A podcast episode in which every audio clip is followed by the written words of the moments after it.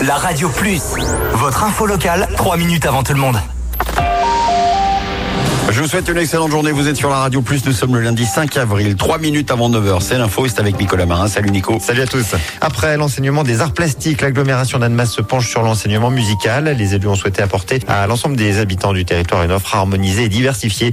Le conservatoire de musique d'Annemasse et les différentes écoles de musique implantées dans les communes se sont donc réunis en amont de la rentrée prochaine. Leur objectif devenir le conservatoire de musique de l'agglomération annemassienne.